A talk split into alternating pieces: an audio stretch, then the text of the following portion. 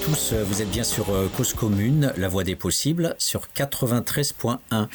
Dans notre émission Les mondes rêvés de Georges, nous avons le plaisir d'accueillir aujourd'hui un économiste, et pas n'importe lequel, un économiste du groupe des économistes atterrés. Il s'agit de Danny Lang. Bonjour Danny. Bonjour. Voilà, alors je présente euh, brièvement, je préfère que vous présentiez dans les détails, euh, surtout sur la, dimension économique. Ce qui, ce qui est important de dire, bah, c'est que vous êtes universitaire, vous êtes euh, maître de conférence en économie à l'université Sorbonne Paris-Nord, et vous êtes dans votre laboratoire animateur de l'axe dynamique du capitalisme et analyse post-keynésienne. Alors ne fuyez pas, chers auditeurs, dynamique du capitalisme, ça vous parle et analyse post-keynésienne, ça doit vous parler. Vous avez tous vos souvenirs d'école avec Keynes et la relance de l'économie euh, dans les années 30. Donc, euh, on va parler d'économie aujourd'hui et notamment de macroéconomie puisque Danny Lang est spécialiste du secteur macroéconomique plutôt que de la microéconomie, mais je pense qu'il doit être aussi compétent en microéconomie, euh, puisque je vois aussi analyse bancaire, économie bancaire, euh, euh, des cours qui sont donnés à Paris 13 ou à l'université de Haute-Alsace. Donc je pense qu'il y a une formation globale. ce qui est important quand même de dire, c'est comment, comment vous souhaiteriez être présenté au niveau de vos axes de recherche?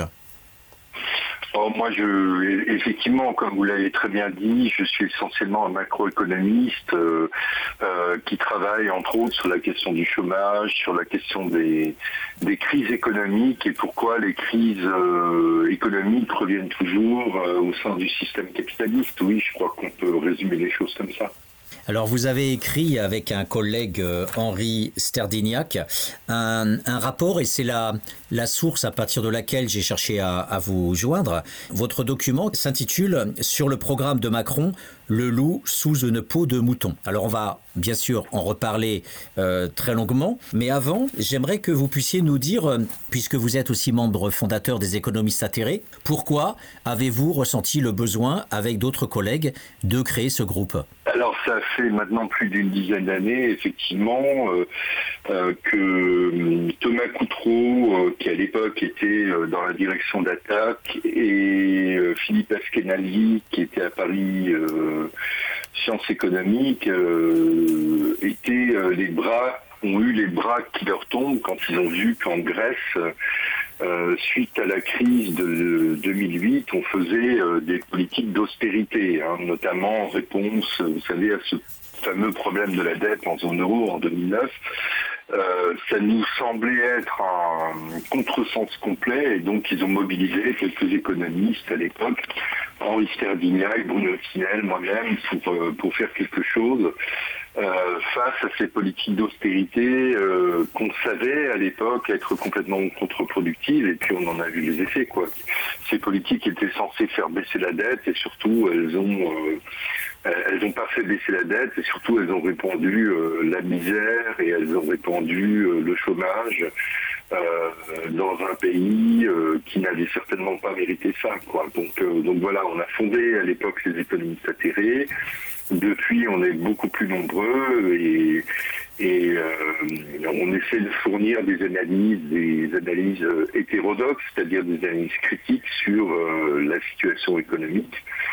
Et en particulier, ben, lors de cette présidentielle, on a fourni des notes à peu près sur tous les candidats, euh, ce qu'on avait déjà fait lors de la dernière présidentielle. Hein. La, fois dernière, j'avais coécrit avec le même Henri Sardignac deux notes sur Macron, dont la première s'appelait l'économie en marche arrière.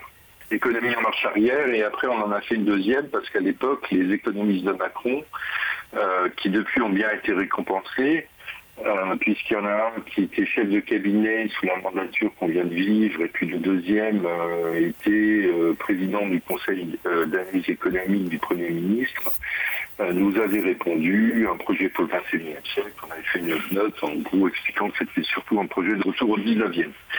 Voilà, donc le, le projet de Macron est un projet néolibéral et on a voulu analyser son nouveau projet euh, dans cette note que vous citez et qui est disponible sur le site des économistes atterrés. Et puis si l'autre candidat restant vous intéresse, il y a une autre note collective, celle-là, euh, sur le programme de Madame Le Pen.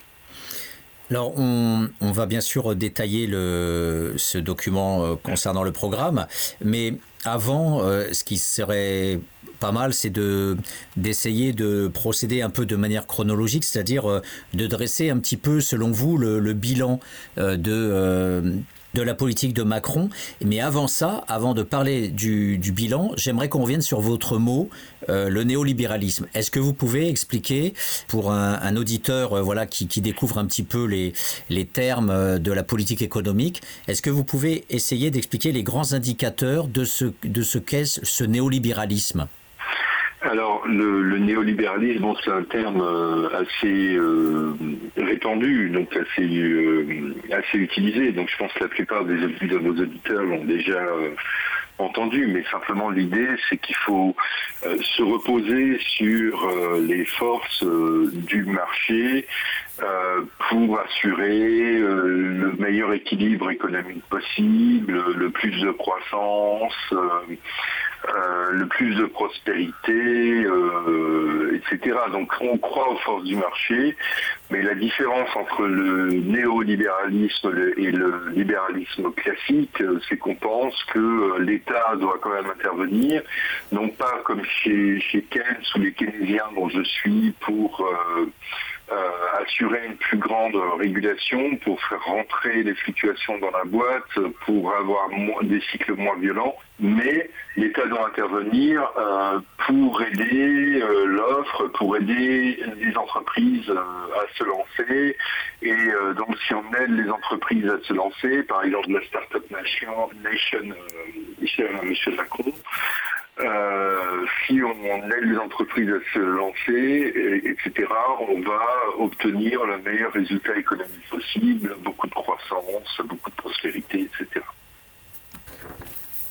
Est-ce que euh, on peut dire aussi que le, néolibéralisme c'est non seulement les forces euh, du marché, mais c'est aussi, euh, même si l'État aide les entreprises, en fait, c'est aussi démanteler un autre côté de l'État, ce que Bourdieu appelle le bras gauche de l'État. Exactement.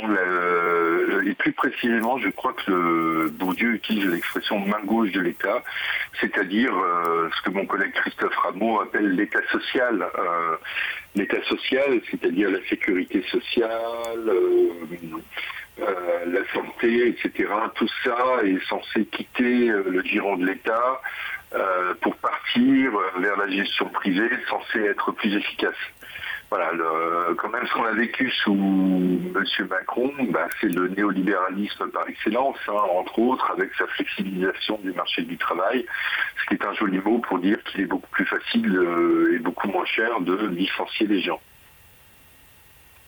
Mmh. Et, vous notez aussi euh, euh, quelque chose d'important dans la politique macroniste, c'est et vous dites même que c'est pratiquement anticonstitutionnel. Vous, dites qu'il euh, fait passer les obligations avant les droits. Oui, euh, ben, euh, M. Macron, sous prétexte de rééquilibrer les droits et les obligations, va, enfin je sais pas, dans son esprit, oui, les obligations sont supérieures aux droits, alors que c'est faux, les droits vont de pair avec les obligations. donc voilà. De vous à moi, il y a un mot qui a sauté là, donc j'ai pas entendu pleinement ce que vous avez dit. Oui, en fait, que les obligations, euh, vous dites que c'est anticonstitutionnel parce que le, notamment le préambule de 46 sur euh, l'affirmation des droits fondamentaux euh, ben, sont, sont, contredits par cette idée que les obligations viennent avant les droits et, et du coup, et vous dites dans le rapport que notamment ça a des effets concrets immédiats pour les gens, c'est-à-dire que par exemple pour le RSA, eh bien il y a une obligation de travailler par exemple bah, le, ça, normalement, euh, ce, point dans le programme de M. Macron est extrêmement controversé. Euh, donc, dans le programme de M. Macron, s'il est élu dans quelques jours, eh bien, les, s'il met cette mesure en œuvre, les bénéficiaires de minima sociaux et notamment du RSA seront contraints de, de travailler 15 à 20 heures par semaine.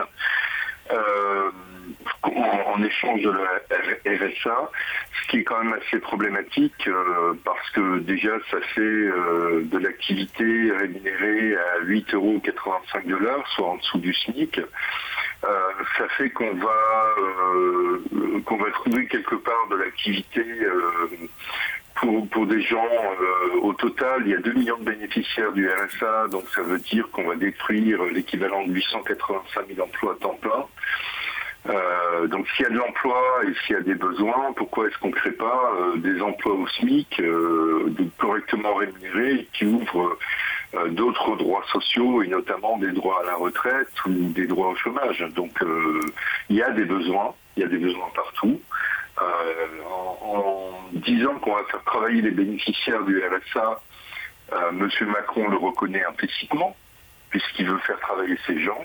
Et donc, puisqu'il y a des besoins, ah bah, autant faire, c'est travailler ces gens dans des conditions dignes et puis avec un contrat de travail. Euh, on ne va pas forcer des gens en RSA à travailler. Vous savez, normalement, euh, ça, euh, c'est un marqueur d'extrême droite. Quoi. Vouloir forcer les bénéficiaires de minima sociaux à travailler en considérant que ce sont des feignants, c'est un marqueur d'extrême droite. Mmh. Est-ce que vous pensez qu'on ça, fait passer, euh, ça fait passer les devoirs avant les droits, effectivement. Je comprends mieux à quoi vous faisiez référence tout à l'heure. Pardon de vous interrompre, mais ça faisait effectivement passer, ça fait effectivement passer les devoirs avant les droits. Ouais. Alors je, reste sur la thématique du néolibéralisme pour que les gens aient un panorama quand même précis. Euh, vous parlez de cheval de Troie et je, trouve votre euh, idée euh, très originale, intéressante. Peut-être que d'autres l'ont vu, moi je l'avais pas vu. Est-ce que vous pouvez développer cette idée du cheval de Troie par rapport à l'artifice de la baisse des impôts? On en parle à quel propos euh, En fait, euh, votre idée, c'est de dire, euh, pour justifier finalement la baisse des dépenses publiques, eh bien, il, il, utilise la baisse des impôts pour dire ensuite bah, qu'on n'a pas de quoi financer le secteur public et, et que donc faut baisser les dépenses. Vous dites que c'est un, instrument finalement, un cheval de Troie. Oui, oui mais ça, c'est, été théorisé par les néolibéraux, c'est-à-dire qu'on on baisse, on baisse la dépense, on fait en sorte que comme on baisse la dépense, ça fonctionne moins bien. Il suffit de regarder l'état actuel de nos hôpitaux pour comprendre euh, et illustrer cela. Et, et, comme ça fonctionne moins bien, on dit que ben, le public ne sait pas gérer la chose, et comme le public ne sait pas gérer la chose, euh, ben, c'est l'heure euh, de le privatiser. Voilà. Donc ça, c'est, euh, ça a été bien théorisé, entre autres par l'OCDE dans les années dans les années 2000. Et là, on en voit typiquement une illustration. M. Macron baisse les impôts. Et donc ensuite, comme il baisse les impôts, mais il y a moins de recettes. Et donc on finance moins bien le, secteur public. Donc ça fonctionne moins bien. Et comme ça fonctionne moins bien, les gens ne sont pas contents. Et derrière, on va leur dire, on a une solution, on va, on va privatiser. quoi. L'obsession de M. Macron, c'est de faire descendre, baisser euh, la dépense publique il faut savoir qu'en France, la dépense publique d'investissement est assez comparable à celle qui se fait dans des pays euh, que généralement on voit euh, comme extrêmement libéraux, comme par exemple les États-Unis ou le Royaume-Uni. Euh, le niveau de la dépense publique par rapport au PIB est assez similaire. En fait, quand on prend la dépense d'investissement, la différence, elle est où? Elle est dans le fameux pognon de dingue qui avait été fustigé par M. Macron. Elle est dans la redistribution. Euh, pays, avant redistribution, euh, est extrêmement inégalitaire. La redistribution, ça permet de faire euh, fortement baisser les inégalités. Alors, c'est quoi la redistribution? Bah, C'est les APL, c'est l'allocation de rentrée scolaire, c'est les bourses pour les étudiantes et les étudiants, etc. Donc, une grande partie de la dépense publique, c'est la redistribution. Et comme vous le savez, M. Macron pense que c'est un pognon de dingue. Et pour faire baisser ce, pognon de dingue, euh, qu'est-ce qu'on fait? Euh, bah, pointe du doigt les dépenses publiques, on dit que la dépense publique c'est 55% euh, du PIB en France, alors c'est moins élevé dans d'autres pays, et puis comme ça on fait croire aux gens qu'il y a plus de la moitié du PIB qui part dans la dépense publique, alors que c'est pas vrai, parce que si on compare la dépense privée par rapport au PIB, on est à 250%. Donc c'est tout ça, c'est fait pour baisser la dépense publique et pour pouvoir baisser les impôts qui sont payés notamment euh, par euh, les plus riches. Les plus riches sont fortement enrichis sous le mandat de Macron. Mmh. oui.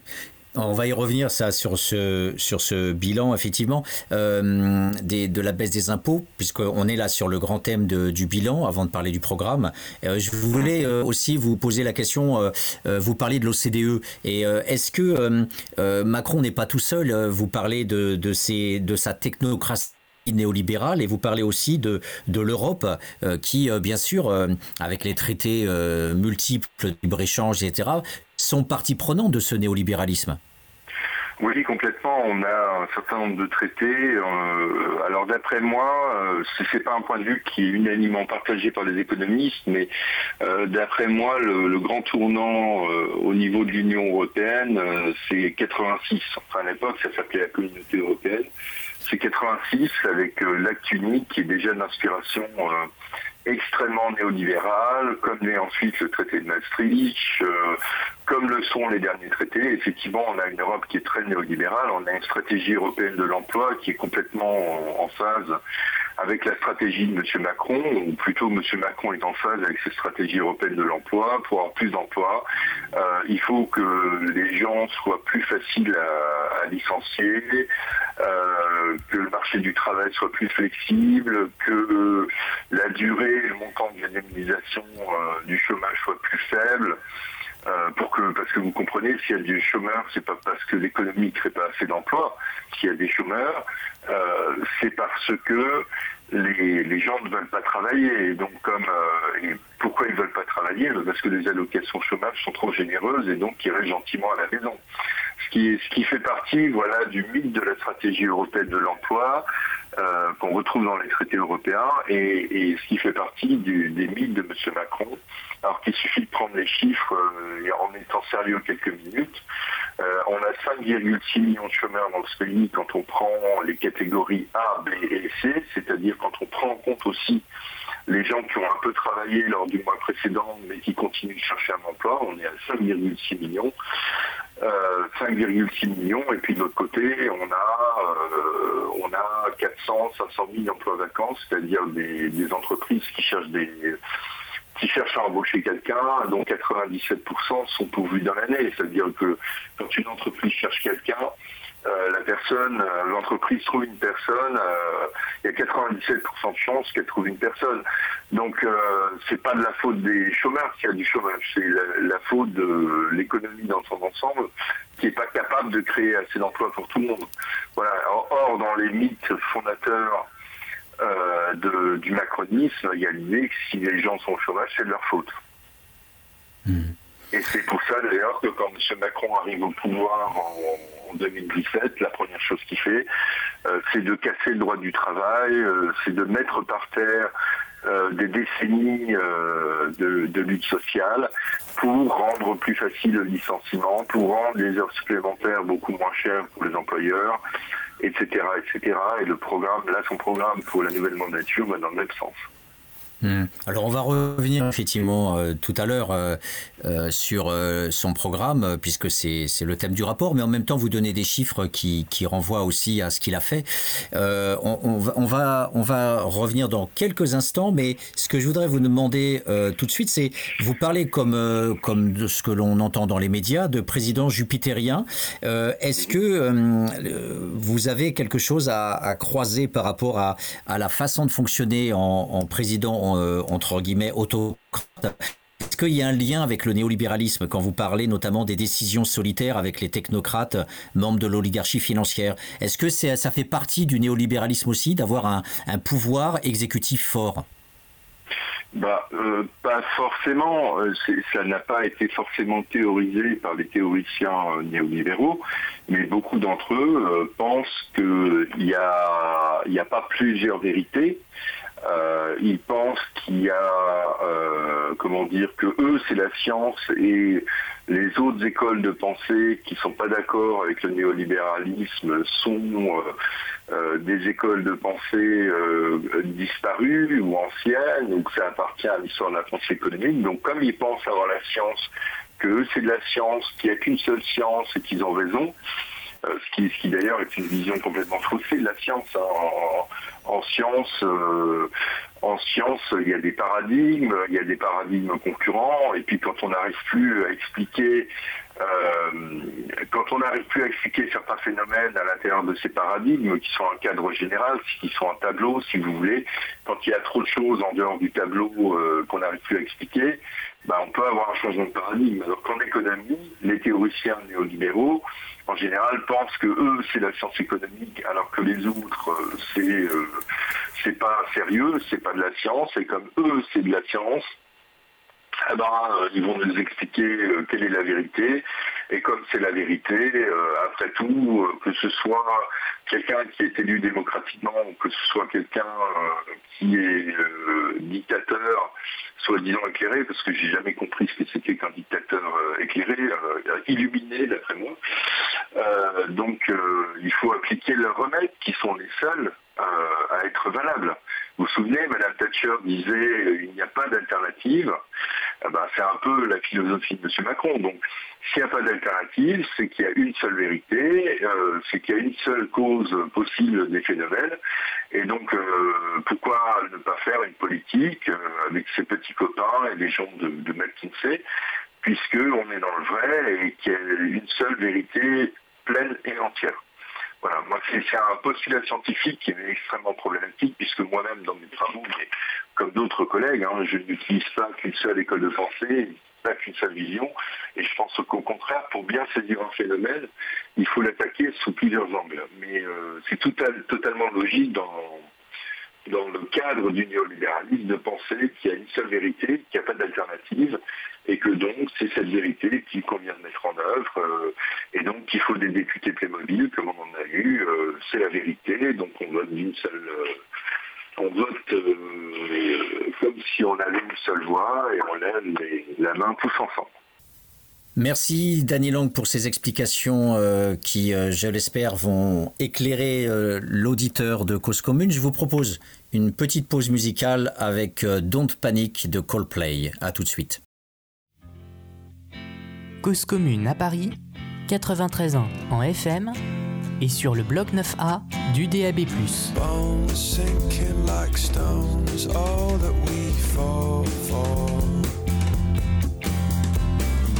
Homes, places we've grown, all of us are done for.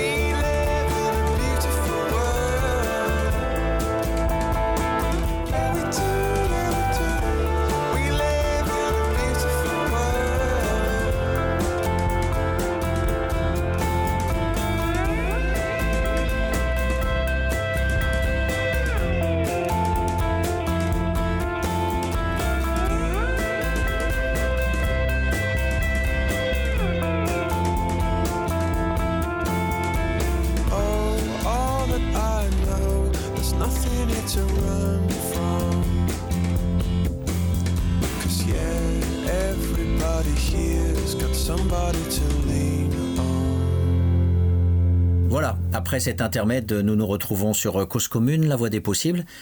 Dans notre émission Les mondes rêvés de Georges, nous accueillons aujourd'hui Danny Lang, qui est économiste et qui appartient au réseau des économistes atterrés. Et euh, nous poursuivons donc l'échange euh, autour de la politique économique du président Macron. Donc, Dany, je voulais vous, vous demander, avant de venir au programme, une dernière chose sur la, je dirais, la, la mesure phare qui me semble la plus symbolique de, de Macron, c'est les baisses d'impôts pour les entreprises que vous chiffrez à hauteur de 62 milliards, entreprises et ménages, 62 milliards, 29 milliards pour les entreprises et 33 milliards pour les ménages. Alors les ménages, c'est un terme des économistes. C'est vrai que nous, les sociologues, on dit plutôt les classes sociales, mais vous les oubliez pas, ces classes sociales, parce que vous dites que l'impôt de solidarité sur la fortune, l'ISF, euh, qui a été supprimé et remplacé par euh, l'impôt sur la fortune immobilière, eh bien, euh, le, décalage entre les deux est, est de l'ordre de plusieurs milliards. Oui, oui, non, mais euh, M. Macron, c'est clair qu'il a, il a baissé les impôts euh, à la fois pour les entreprises, et ça a essentiellement profité d'ailleurs aux grosses entreprises, et aussi euh, bah, pour les ménages. et effectivement, on peut parler de politique de classe, hein, j'irai même plus loin que vous, puisque ça a profité essentiellement aux ménages les plus aisés, et notamment aux 1% les plus aisés. Voilà, donc euh, j'invite les gens à aller regarder la note parce qu'effectivement on a, proposé un bref bilan. Euh, bon, on aurait aimé que ce soit un dépôt de bilan, mais malheureusement il est reparti pour une nouvelle campagne. Alors, dans ce rapport, euh, euh, d'abord, il y a l'historique, avant qu'on en vienne au contenu. Qu'est-ce qui fait, vous l'avez précisé tout à l'heure, vous avez aussi rédigé une, note équivalente en, 2017.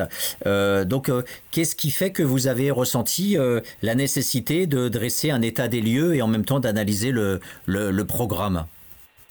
Bah, en fait, euh, les intérêts sont suivis sur les réseaux sociaux et notamment sur Facebook et Twitter d'autres médias, mais essentiellement Facebook et Twitter. Et euh, en 2017, on nous avait déjà demandé ce qu'on pensait des programmes économiques euh, de Macron et de Marine Le Pen. Donc on avait, euh, euh, en réponse à la demande sociale, rédigé des notes. Et puis cette fois, ça se reposait. Les gens nous disaient, mais alors le programme de Madame Hidalgo, qu'est-ce que vous en pensez, etc., etc. Donc on a décidé collectivement, comme on a un peu plus de force cette fois-ci, de rédiger des programmes sur un certain nombre de candidats. Voilà, donc c'est en réponse à la demande sociale qu'on a rédigé des notes économiques. Euh, pour montrer euh, les points positifs, mais aussi et surtout les failles des euh, différents programmes. Puis comme mmh. Macron c'est mon candidat préféré, je me suis attelé à ce candidat préféré. La, dernière fois, les deux notes avaient très très bien marché. On avait obligé les macronistes à répondre. Donc voilà, cette fois, ils n'ont pas eu la décence de nous répondre. De toute façon, ils étaient tellement sûrs de leur élection que le travail n'a pas été fait très sérieusement. Hmm. Et, dans l'ensemble, quand ils vous ont répondu, euh, euh, ils ont essayé de se justifier, de contester vos données? Non, c'était principalement, en 2017, c'était principalement sous, en réponse, euh, en réponse à notre note qui s'appelait Emmanuel Macron, l'économie en marche arrière, elle est toujours en ligne.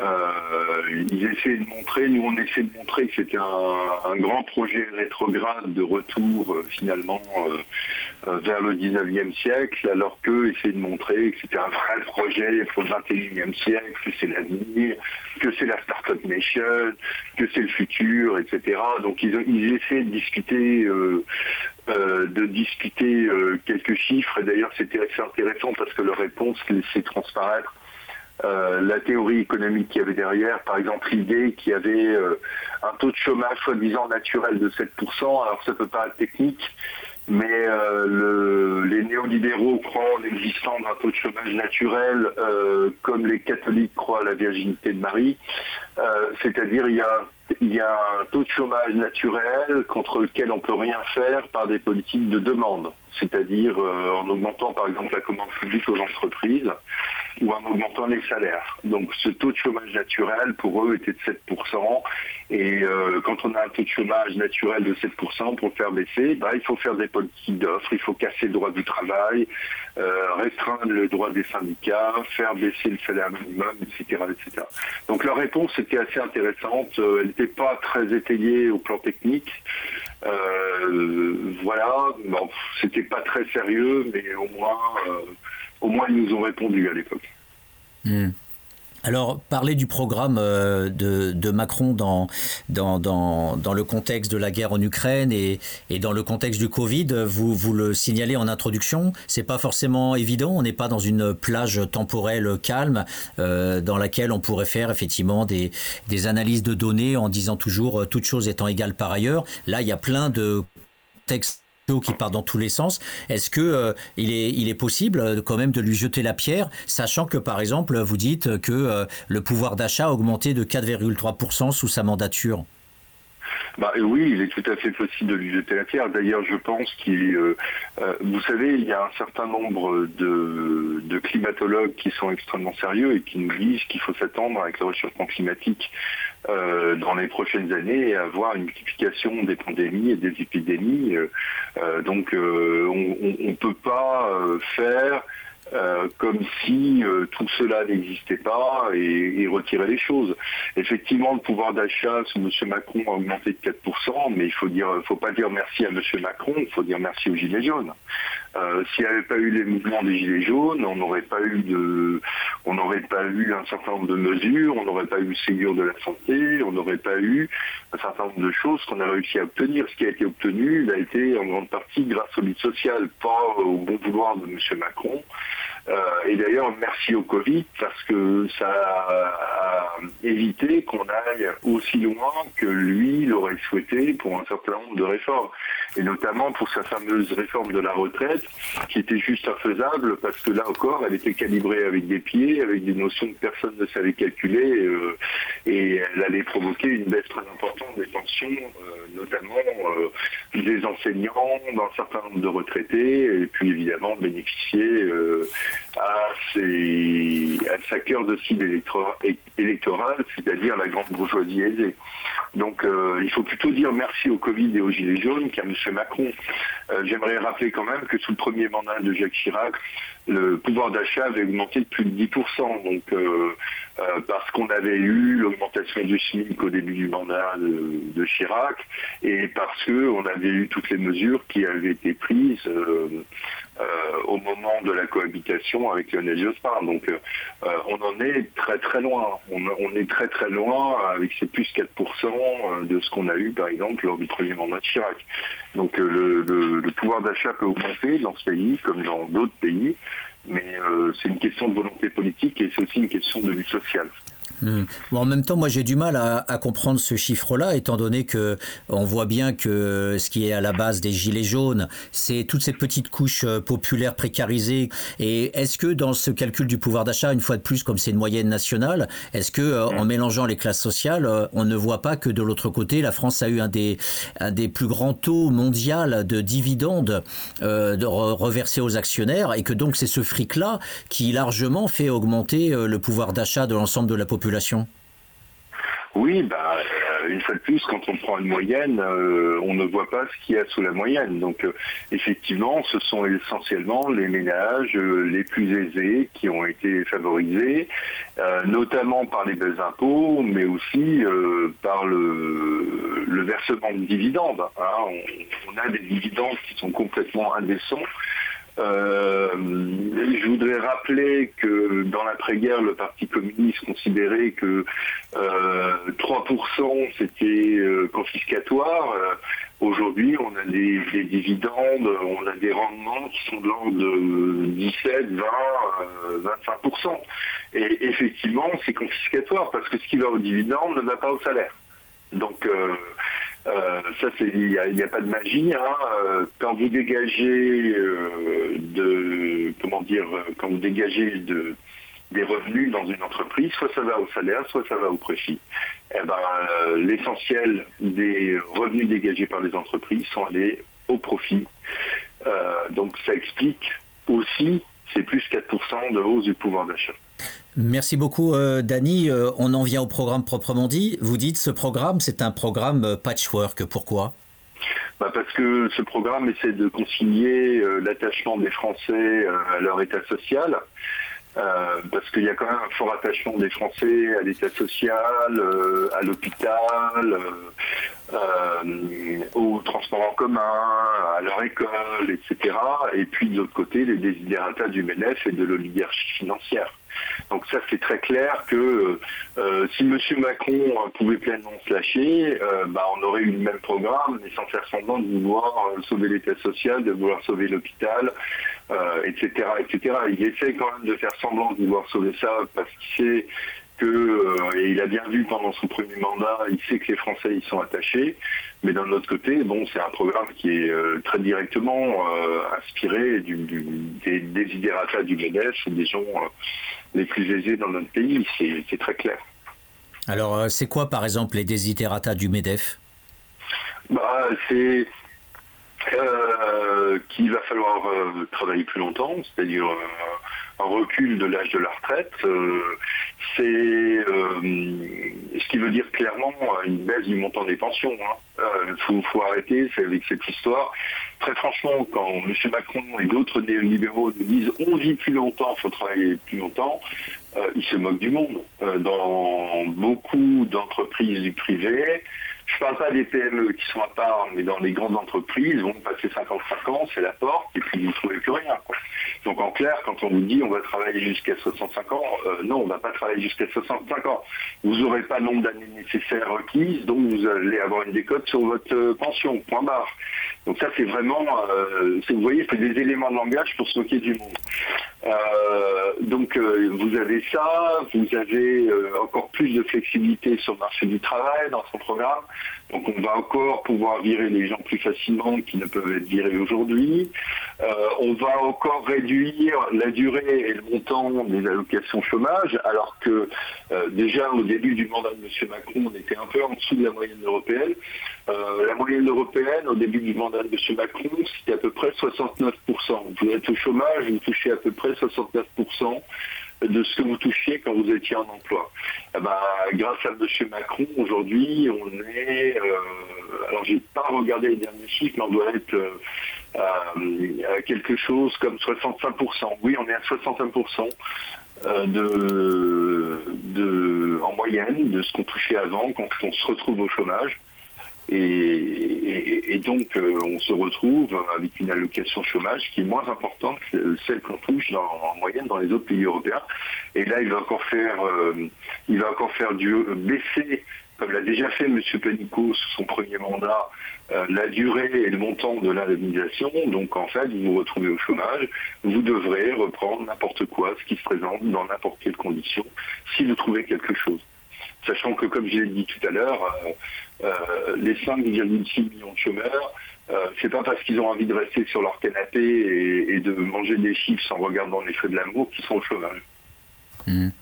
J'ajoute que le, le, nouveau mode de calcul donc de ce fameux salaire journalier de référence, on serait aujourd'hui, grosso modo, entre 20 et 25% euh, de moins euh, d'indemnisation touchée euh, sur, sur les périodes qui ne sont plus calculées sur 4 mois mais sur 6 mois et que sur ces 6 mois en plus on compte les périodes d'inactivité, ce qui est quand même assez bizarre. Tout à fait.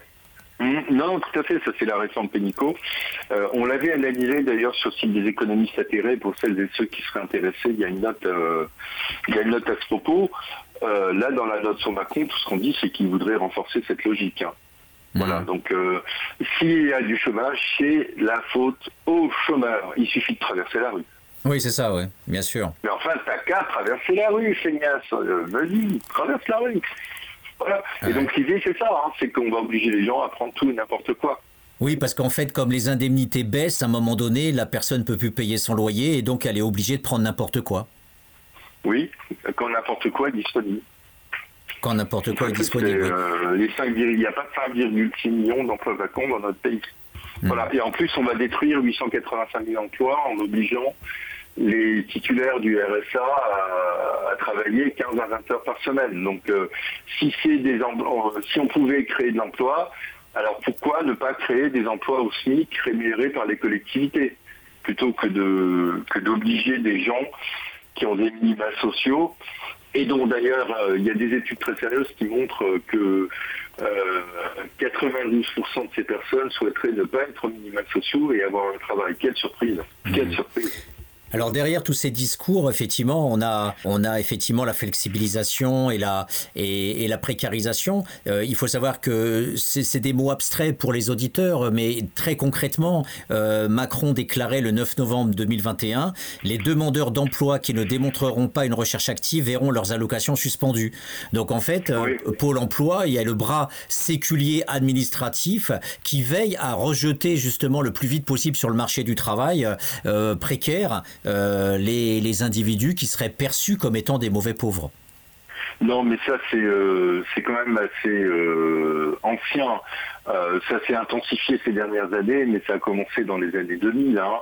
On montre du doigt les chômeurs, on dit qu'ils ne veulent pas trouver du travail et donc on les radie. Et d'ailleurs, juste avant la présidentielle, il y a une belle vague de radiation pour faire baisser le chiffre du chômage. Euh, même si c'est des radiations euh, euh, erronées qui sortent du droit, ben, on corrigera après la présidentielle pour montrer entre-temps qu'on a fait baisser le chiffre du chômage. Donc ça c'est assez ancien, mais ça s'est intensifié, c'est devenu beaucoup plus violent sous M. Macron. Hmm. Alors, on, poursuit donc euh, votre, euh, votre analyse euh, sur le, le système Macron.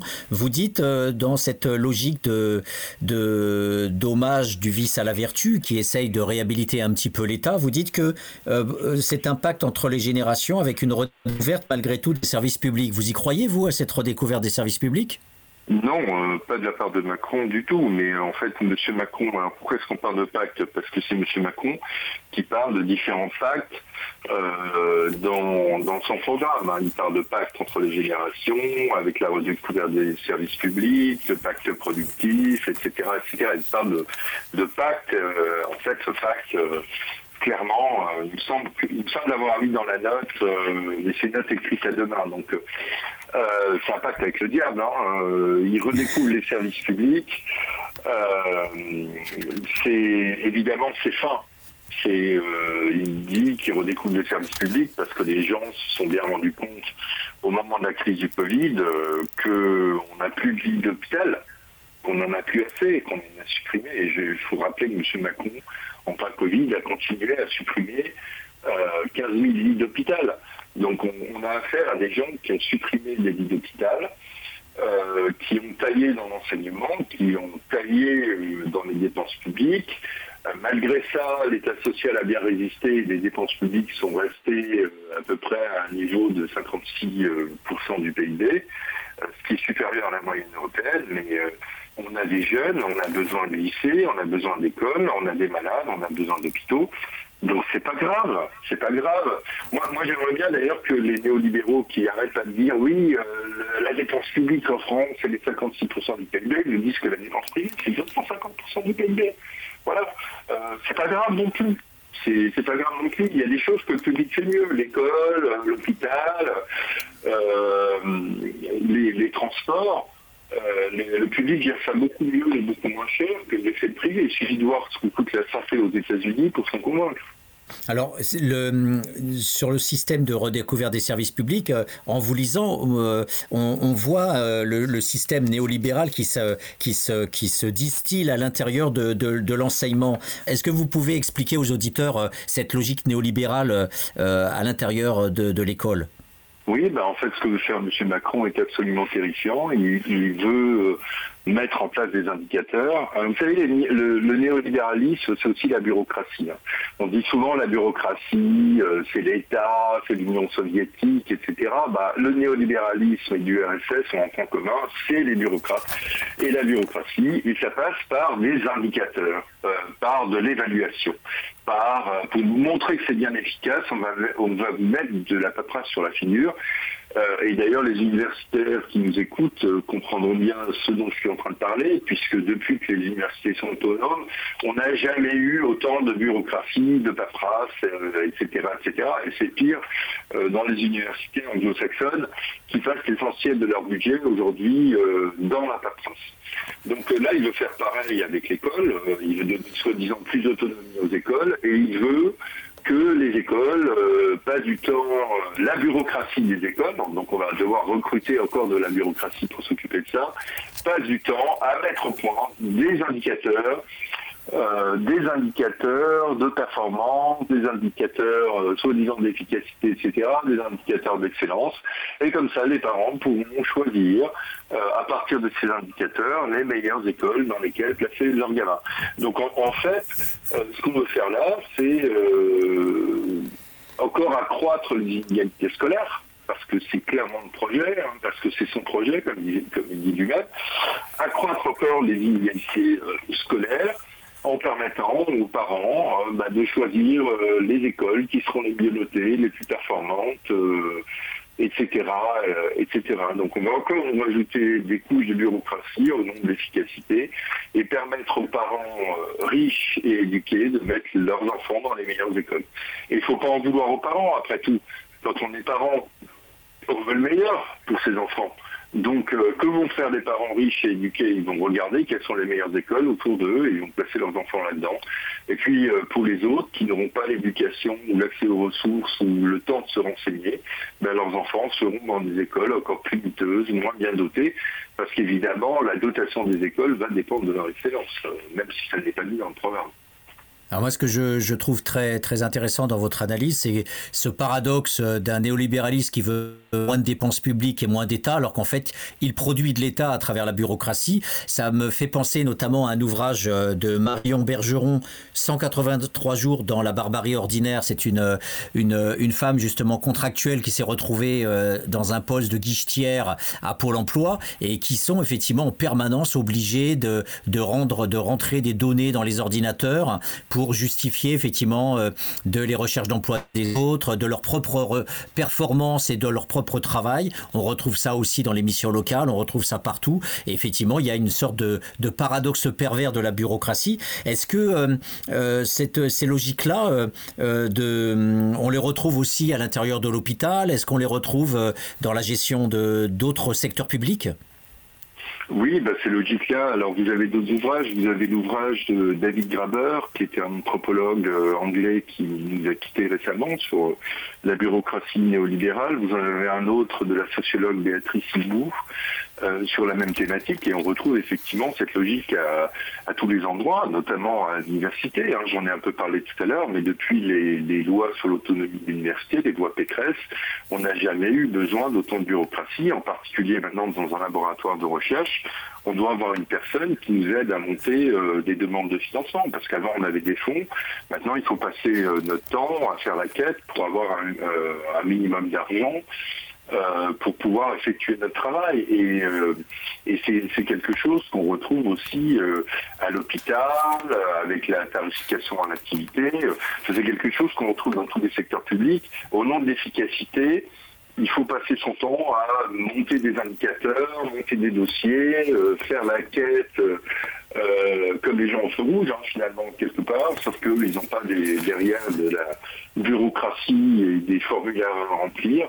Euh, effectivement, c'est la logique même du néolibéralisme que de, nous ajouter euh, de la paperasse, des administrations, et ça retombe souvent sur la figure de, de gens dont c'est pas le métier. les infirmières, les médecins, etc., etc. Hmm. Alors, dans le projet, vous parlez du pacte productif contre les travailleurs. On en a largement parlé sur euh, le workfare et les formes discrètes euh, d'obligation de, de, travailler euh, dans des boulots qu'on n'a pas forcément voulu, mais qu'on est obligé de prendre puisque les, les allocations diminuent. mais est-ce qu'on peut quand même toucher deux mots dans ce pacte productif contre les travailleurs sur la prime Macron? Alors oui, euh, bah, écoutez, c'est la logique habituelle du libéralisme, celle à laquelle elle nous a habitués depuis les années 90 maintenant. Euh, depuis la deuxième moitié des années 90 en France, on baisse les, cotisations sociales. Euh, et il n'y a pas que Macron d'ailleurs qui veut faire ça dans le deux finalistes, hein, Madame Le Pen aussi est là-dedans. Et donc M. Macron veut aujourd'hui en termes de pouvoir d'achat euh, permettre aux employeurs, s'ils le veulent bien, à votre bon cœur, monsieur, dame, euh, de verser jusqu'à 3 euh, 000 euros de, de, prime, exempt de cotisation sociale à leurs salariés. Donc ça, c'est vraiment Bon, c'est vraiment pas fantastique, hein, c'est vraiment pas fantastique, mais voilà, donc au, lieu d'augmenter les salaires, ce qui serait une vraie mesure de pouvoir d'achat, généralement quand on augmente les salaires, on augmente le SMIC, parce que c'est une décision qui relève de l'État.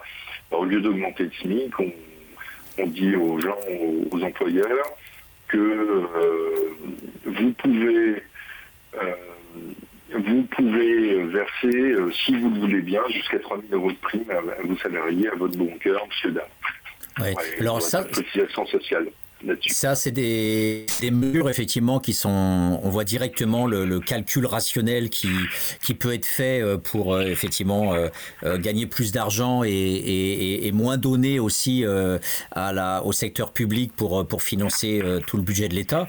mais il y a des choses qui sont, qui sont beaucoup plus pervers encore parce que, comme vous disiez tout à l'heure, la, la, mise en concurrence systématique des établissements va encore aggraver le côté lycée en lieu versus Henri IV euh, Louis le Grand. Et donc forcément, les gens, eux, euh, vont dire c'est bien parce que au moins, moi, je veux le, j'aurai une meilleure vision des bonnes, des bonnes écoles pour euh, les gamins et on va rentrer dans le délire japonais où les gamins iront dès l'âge de la maternelle dans les meilleurs établissements. Mais vous évoquez aussi ce, ces jeux pervers des gens qui peuvent être heureux malgré eux avec la suppression de la redevance. A priori, qui serait contre la, la suppression de la redevance? En fait, vous évoquez les effets pervers du, de, dans la logique néolibérale au niveau des médias. Est-ce que vous pouvez développer cette aspect oui, d'ailleurs, c'est un aspect commun aux deux finalistes qui restent en lice. Hein. Euh, les deux euh, veulent supprimer la redevance. Donc, les 138 euros par an de redevance euh, vont très probablement sauter. Alors, ça peut paraître sympathique parce que on paye une redevance, on regarde pas forcément la, télé. je fais partie de ces gens, on est de plus en plus nombreux à utiliser la télé comme un écran pour regarder des, films. ou voilà, on regarde plus les chaînes de télévision.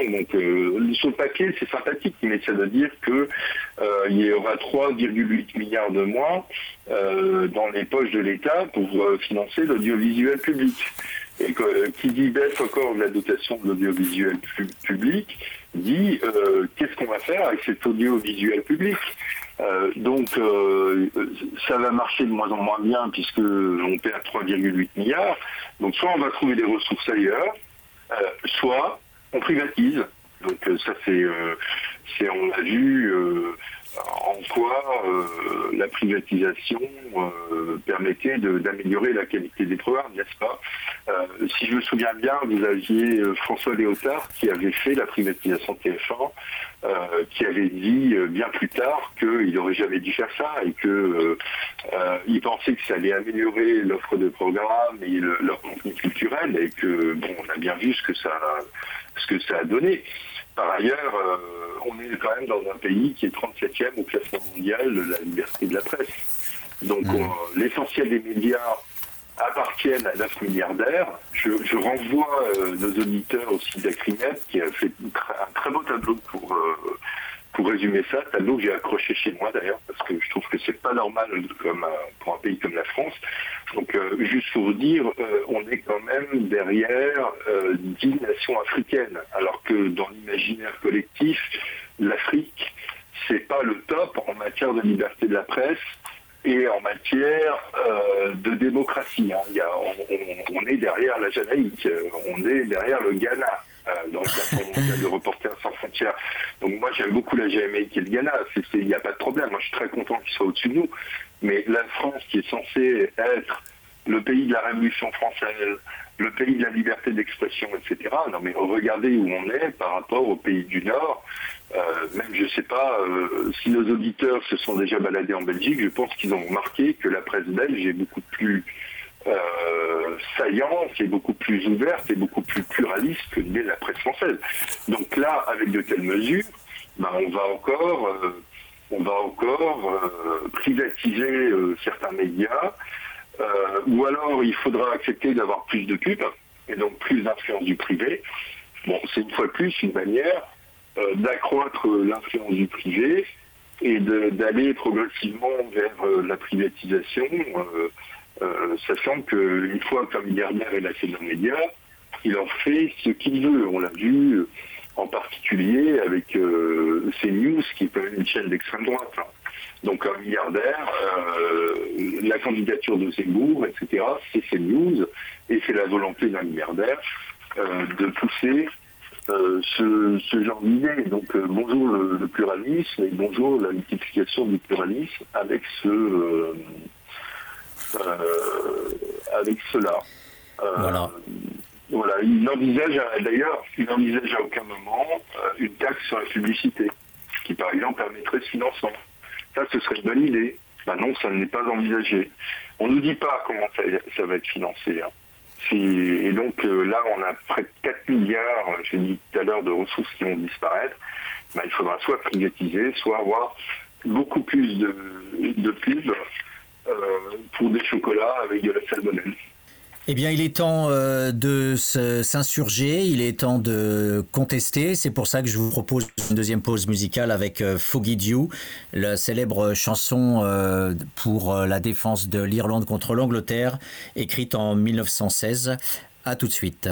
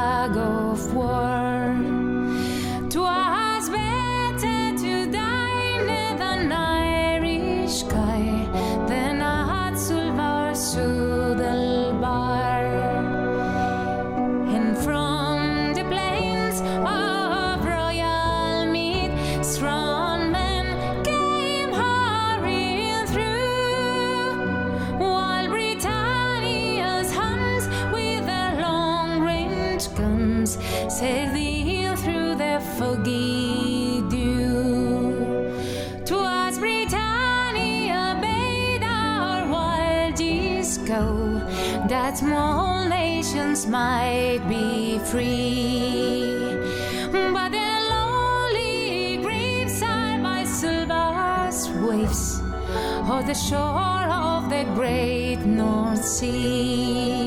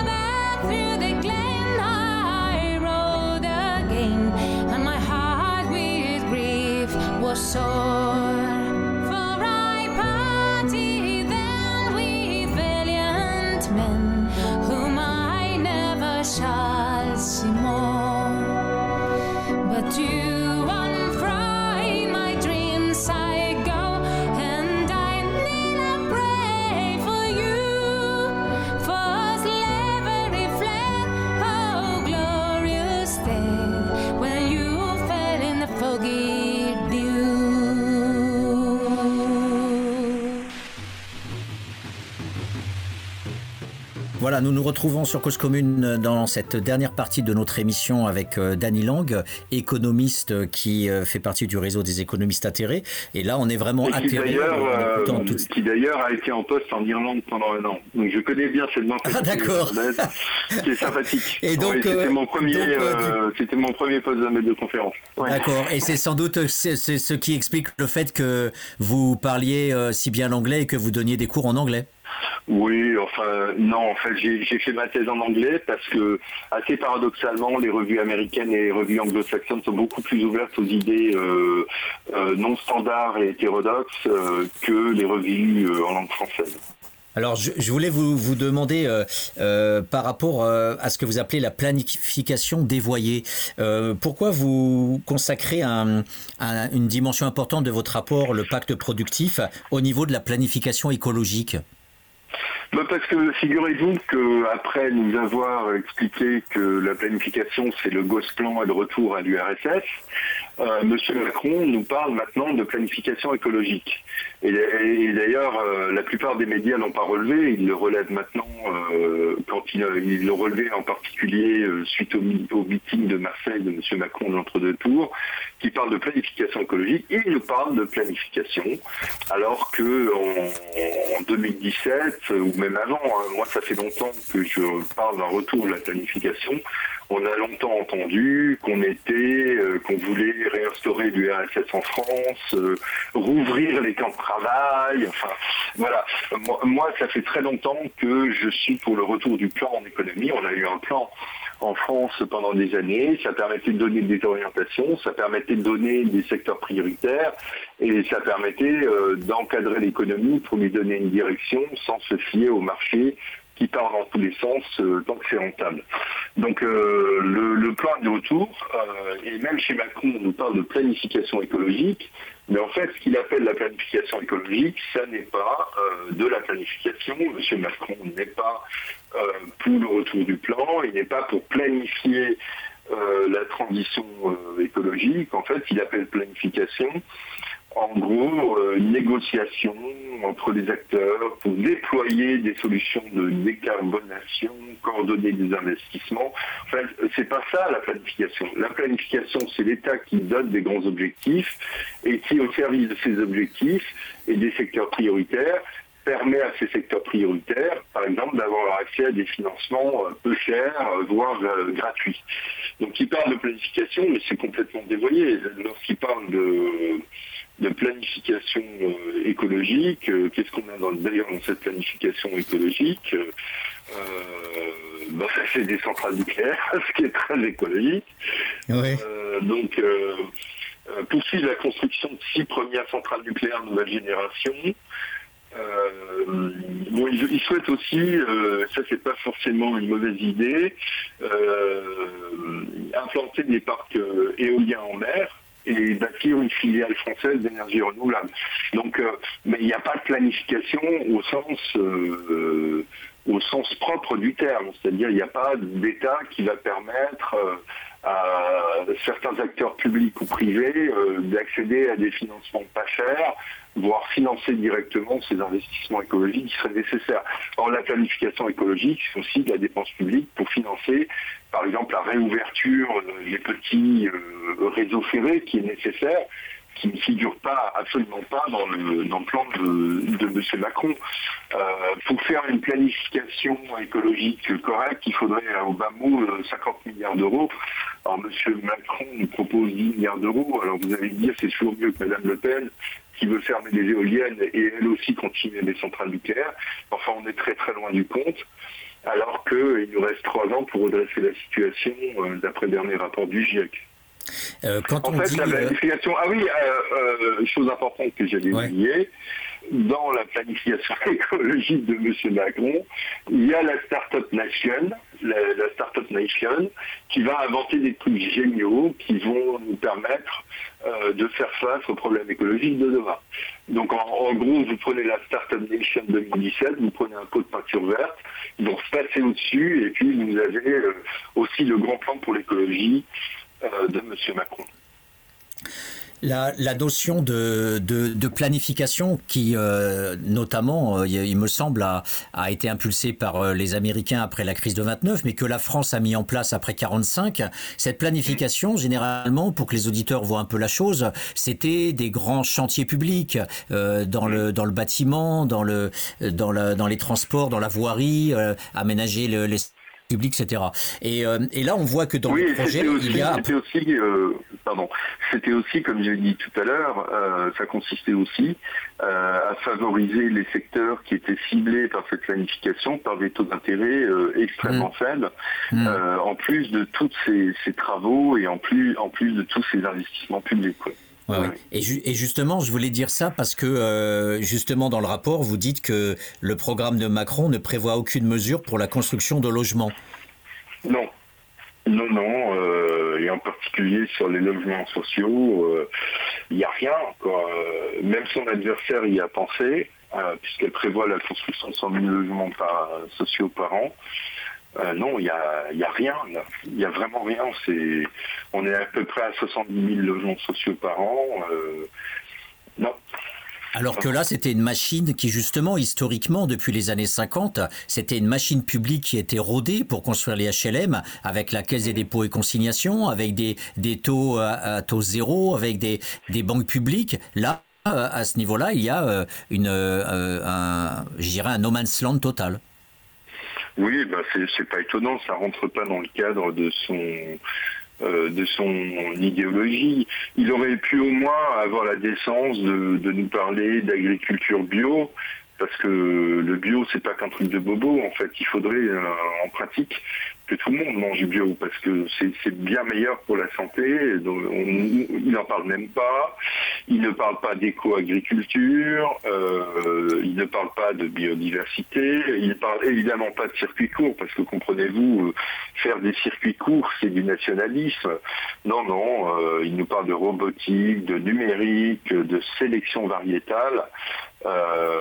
et puis, alors ça, dans la planification écologique, on veut construire des métavers européens, c'est-à-dire des univers virtuels européens.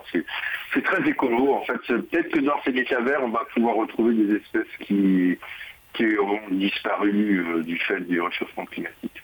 Donc, euh, je ne sais pas en quoi ça relève de la planification écologique, parce que les serveurs euh, qu'on utilise lorsqu'on fait du streaming ou lorsqu'on fait lorsqu'on utilise des cartes de réalité virtuelle sont extrêmement énergivores.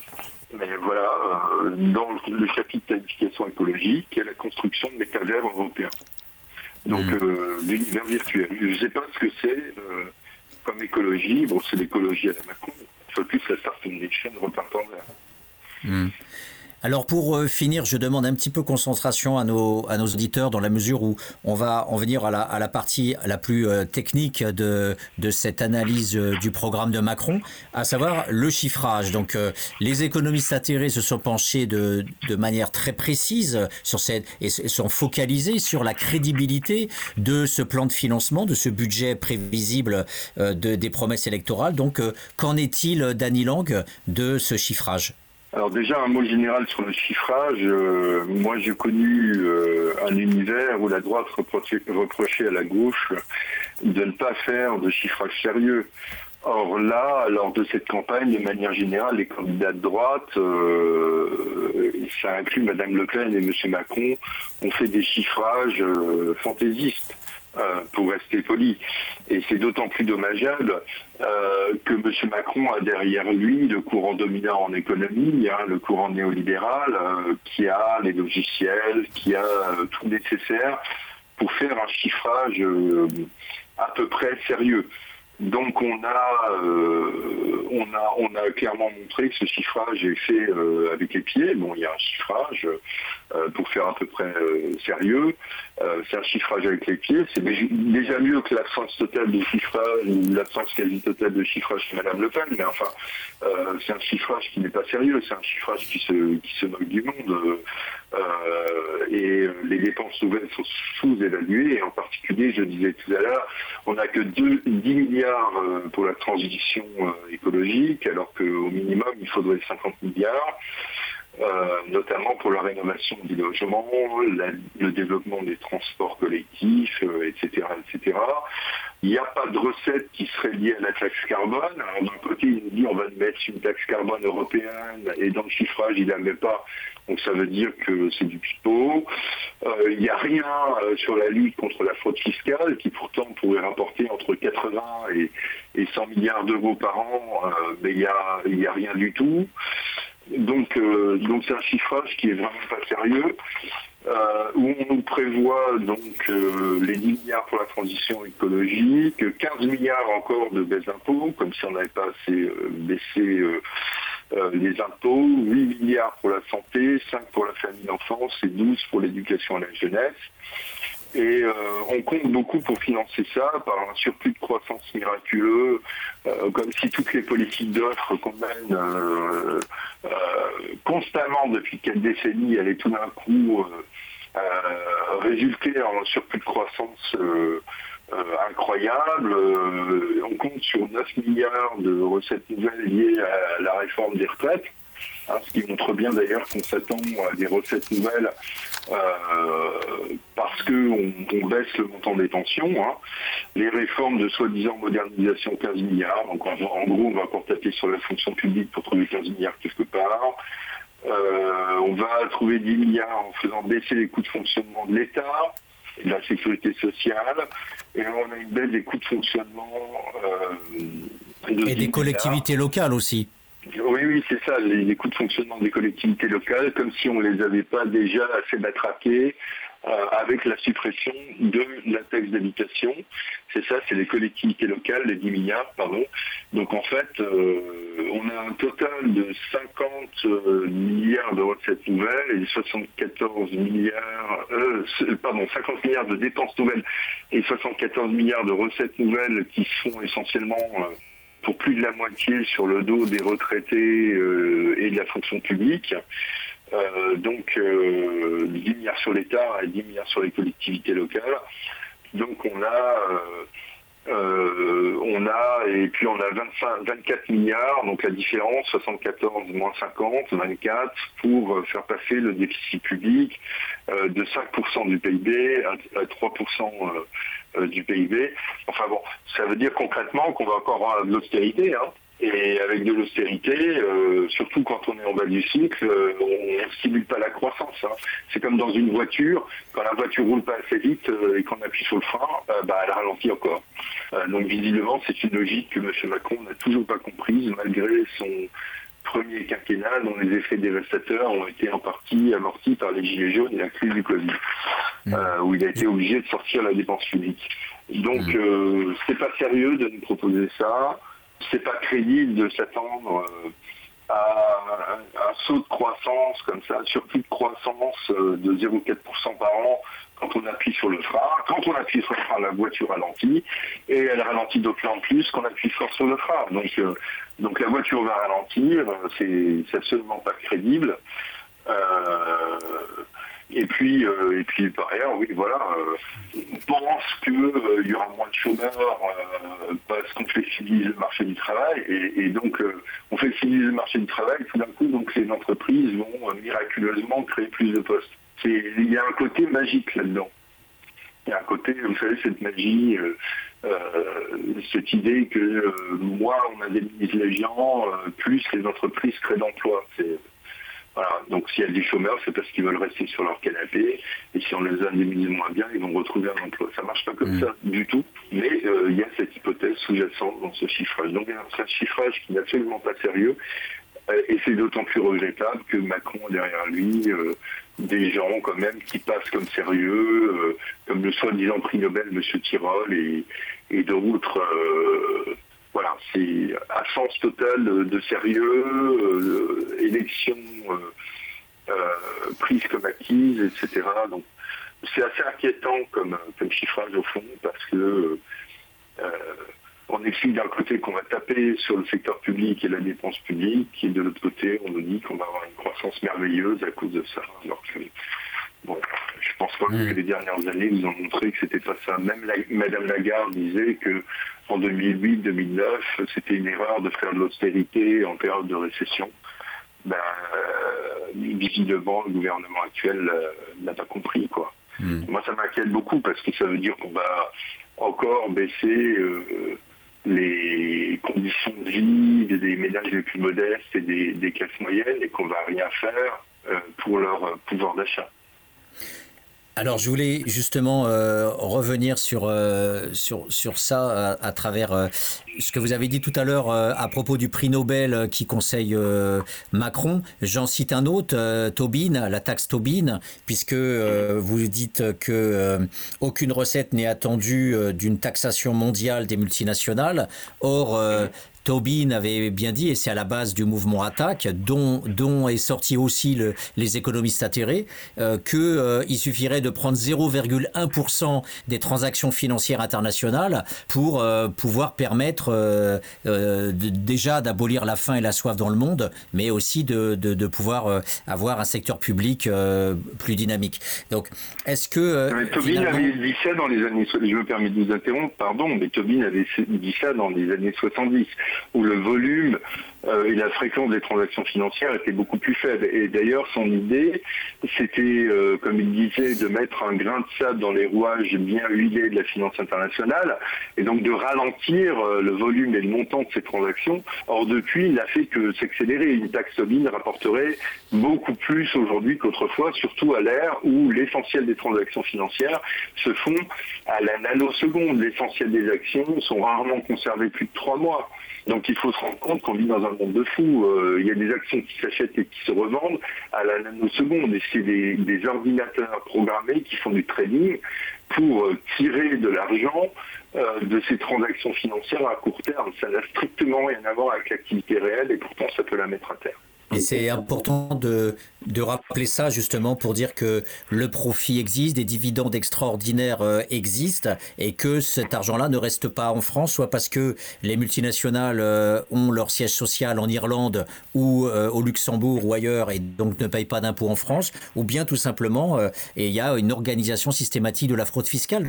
C'est important qu'il y ait ce discours-là, effectivement, par les économistes atterrés, euh, euh, pour dire qu'il y a une évasion fiscale gigantesque euh, qui permet de contrarier le discours du néolibéralisme sur l'État qui coûte cher. Parce que déjà, en simplement payant nos impôts, si tout le monde payait ses impôts, on n'aurait déjà peut-être pas de, de, dette, de déficit public et de problèmes pour financer les actions de l'État. Oui, surtout si on n'avait pas baissé les impôts des ménages les plus aisés progressivement, comme l'a encore fait M. Macron, hein, notamment euh, quand il est arrivé au pouvoir, il a fortement baissé la taxation du, du capital financier, au soi-disant pour favoriser l'investissement, mais ça n'a strictement rien à voir ça n'a strictement rien à voir avec l'investissement, ce qu'a fait M. Macron. C'est un cadeau qui a été fait aux actionnaires. À la rigueur, on a le droit de penser que la taxation des actions, c'est un frein à l'investissement parce que les entreprises ont besoin euh, d'actions, euh, de lever des fonds pour se financer. Ben, à ce moment-là, vous euh, détaxez comment dire, quand les gens achètent des nouvelles actions qui sont mises par les entreprises, vous les détaxez. Mais là, ce qu'a fait M. Macron, c'est enlever la fiscalité, une grande part de la fiscalité, sur des actions qui étaient déjà détenues. Donc ça finance absolument pas les entreprises. Euh, c'est finalement, c'est faire un cadeau aux ménages les plus aisés, qui sont essentiellement les détenteurs d'actions. Il a aussi instauré une une flash tax, une taxe, euh, un prélèvement forfaitaire unique de, 30% euh, sur les, les plus-values financières alors qu'avant euh, c'était plus progressif et que euh, à l'issue du quinquennat de François Hollande, le, capital était à peu près aussi taxé que le travail, euh, ce qui n'est plus du tout le cas grâce à M. Macron, non l'investissement, alors que ça n'a strictement rien à voir avec l'investissement, c'est juste une manière de faire un cadeau aux ménages, aux ménages les plus aisés. C'est voilà, une autre manière de faire. Ce serait d'ailleurs de remettre en place euh, des tranches d'impôts qui soient plus progressives. Euh, je vous rappelle que euh, en 1967, la tranche supérieure en France était de l'ordre, il me semble, de 87,5. Donc, et on n'était pas en URSS. Dans les années 30 aux États-Unis, ils ont instauré une tranche euh, supérieure de l'ordre de 90%. Et pourtant, euh, Dieu sait que les États-Unis, c'est pas le bloc soviétique, quoi. Donc, euh, il y a un moment où il faut arrêter de se moquer du monde Et effectivement, vous, voyez le problème. qui est des inégalités à la rigueur, pourquoi pas? Le, problème, c'est que elles sont tellement importantes aujourd'hui, les inégalités salariales, les inégalités sociales, etc., que c'est complètement injuste et que ça n'a pas de sens. Quel sens ça a qu'un dirigeant d'une grande entreprise gagne à peu près 400 euh, à 500 fois ce que gagne son salarié de base? Ça n'a aucun sens. Il ne travaille pas 500 fois plus, il n'est pas 500 fois plus euh, productif. Euh, s'il gagnait 10 fois ce que gagnait son salarié de base, ce serait déjà bien. Avec 10 SMIC, on en fait des choses. Hein. Il y a beaucoup de gens qui aimeraient avoir 10 SMIC à commencer par moi. vous voyez que vous, voyez Donc euh, après, qu'est-ce que vous faites euh, Les gens extrêmement riches, qu'est-ce qu'ils font? Ils achètent une maison. Ok, j'ai pas de problème avec ça. Ils achètent une ou deux voitures. Ok, à la rigueur, pourquoi pas? Ils achètent une résidence secondaire. Encore ok, à la rigueur. Allez, on achète un bateau. Et puis après le reste, qu'est-ce qu'on fait quand on a tout acheté? Ben, on va on va mettre ça dans des produits financiers et dans des produits financiers euh, qui font tout et n'importe quoi. Euh, dans 15 jours, il va pleuvoir, ou dans 15 jours, il va pas pleuvoir, ou dans un mois, Mbappé va mettre un but, ou dans trois mois, euh, voilà. Donc ça part dans une espèce de casino financier, alors que ces sommes seraient beaucoup plus utiles aux ménages de plus en plus nombreux qui ne cessent de tirer la langue et qu'on présente comme des fainéants. Alors que ce sont eux qui produisent la richesse. Ouais. Les gens qui nous écoutent, euh, ils pourraient dire oui, d'accord, euh, d'accord, Dany Lang, euh, toute la critique que vous faites de de cette évasion fiscale, de, de des riches qui qui qui ont beaucoup trop d'argent, etc. Mais mais quand même, au bout du compte, certes, les riches s'enrichissent et, et Macron est le est le président des riches, comme comme le titre des Pinsons Charlot sur Sarkozy, d'accord, ça continue comme ça. Mais au bout du compte, ce qui est important, c'est que quand même nous, les pauvres, on a du boulot. Mais en fait, ce que vous dites dans le rapport c'est qu'en fait, il y a une erreur sur euh, un, mensonge finalement. Il n'y a pas du tout euh, une baisse du chômage, il n'y a pas euh, un plein emploi ou quasi ou quasiment, indépendamment de ces 7% du néolibéralisme que vous évoquez, parce qu'en fait, l'essentiel, c'est des trafics de chiffres au niveau du chômage dès qu'on a travaillé un petit peu quelques heures, et c'est surtout l'apprentissage qui gonfle aussi les chiffres. Oui, en fait, oui, le, problème des chiffres du chômage, c'est que dedans, euh, bah, euh, ce qu'on annonce dans les médias, c'est la catégorie A c'est-à-dire cette catégorie A, c'est-à-dire les gens qui euh, n'ont pas du tout travaillé et qui ont fait des démarches euh, pour euh, trouver un emploi à taux plein. Si vous avez travaillé quelques heures, vous avez eu un contrat par exemple, 10 heures de travail, vous passez en catégorie B. Et si vous avez travaillé plus de 76 heures, vous passez en catégorie C, mais vous êtes toujours à la recherche d'un emploi. Quoi. Vous avez occupé un CDD ou un intérim on va dire, de 80 heures le mois passé, vous êtes en catégorie C. Donc vous n'êtes plus dans la fameuse catégorie A dont on annonce les chiffres lorsqu'on nous annonce le chômage à la télé. Puis après, vous avez aussi effectivement des gens qui sont en formation. Euh, qui sortent euh, ou en apprentissage, qui sortent des chiffres du chômage. Alors moi, je suis pas radicalement opposé à l'apprentissage. L'apprentissage, c'est intéressant à condition euh, qu'on ne mette pas les gens en apprentissage à l'âge de 12 ans, comme l'avait évoqué à un moment dans sa campagne M. Macron, parce qu'à 12 ans, on n'est pas prêt. Euh, aujourd'hui, l'âge légal, c'est 16 ans. Et, euh, c'est quand même le résultat de vie sociale importante. Hein. On va pas remettre les enfants à travailler, euh, et pourquoi pas 8 ans ou 6 ans dès la sortie de l'école maternelle. Allez hop, on vous met en entreprise, on va vous apprendre ça. Donc voilà. Et puis l'autre volet de votre question, c'était c'était sur le ruissellement. Alors le ruissellement, très franchement, euh, c'était la grande mode des années 80, c'était le grand slogan de Thatcher et Reagan, plus les riches sont riches, euh, plus les autres vont travailler. Euh, on sait depuis, on a suffisamment de travaux qui montrent que ça ne fonctionne pas, même le FMI le dit. Donc c'est dire à, quel point on en est. Même le FMI nous dit le ruissellement, ça n'existe pas. les riches sont plus riches et puis, et puis rien, ils sont plus riches, ils achètent des produits financiers ça ne crée pas plus d'emplois, ça ne crée pas plus d'investissements, ça ne crée pas plus d'activités, euh, etc. Vous savez, c'est pas parce que les riches sont plus riches qu'ils vont plus investir. Hein. Pourquoi est-ce qu'une entreprise investit? Parce qu'elle se rend compte euh, qu'elle peut faire de l'argent en achetant des machines et en répondant à un besoin. Donc, euh, s'il y a pas, c'est pas parce que les riches sont plus riches qu'ils vont acheter plus de machines qui sont utilisées par personne pour rien faire. Donc hmm. voilà, c'est aussi simple que ça. Alors, Danny Lang, en, conclusion, euh, quelle est votre euh, touche finale par rapport à, à, cette, à ce rapport, par rapport à votre vision d'ensemble euh, du, du programme d'Emmanuel Macron? Bah, écoutez, ma vision d'ensemble, c'est que c'est un programme qui est mal chiffré, c'est un programme qui répond pas aux, aux défis climatiques, qui répond pas à la misère sociale. Euh, c'est un programme qui ne répond en gros euh, pas aux enjeux qui sont euh, ceux de l'essentiel de la population. ça répond aux desiderata et aux enjeux de l'oligarchie financière. si M. Macron est élu et s'il a une majorité claire à l'Assemblée, on, peut s'attendre à cinq années supplémentaires qui qui seront difficiles. Euh, pour la grande majorité des gens et notamment pour les plus pauvres, euh, pour les classes moyennes inférieures et euh, pour les fonctionnaires. D'accord. Bah, écoutez, un grand merci à vous pour toutes ces précisions et je souhaite que effectivement on puisse se retrouver dimanche après les élections. Bah, rien n'est joué, donc peut-être adieu à Cause Commune et adieu à vous, chers auditeurs. On verra bien quel sera le score. Donc, euh, en tous les cas, merci de vous avoir écouté avant peut-être un naufrage définitif. Merci à vous encore. Oui, je, oui et, ce qui m'est permis quand même de dire euh, euh, à nos auditeurs qu'on a, qu'on a aussi écrit un, décryptage des, programmes de, de l'extrême droite. Euh, et là, euh, c'est la même logique néolibérale, sauf que c'est euh, au lieu d'être un néolibéralisme tourné vers l'Europe, c'est un néolibéralisme raciste et xénophobe. Donc, donc je ne voudrais surtout pas suggérer à nos auditeurs de faire barrage à Macron en mettant l'autre l'autre bulletin dans l'urne. donc ça, ça me paraît quand même assez important de le préciser.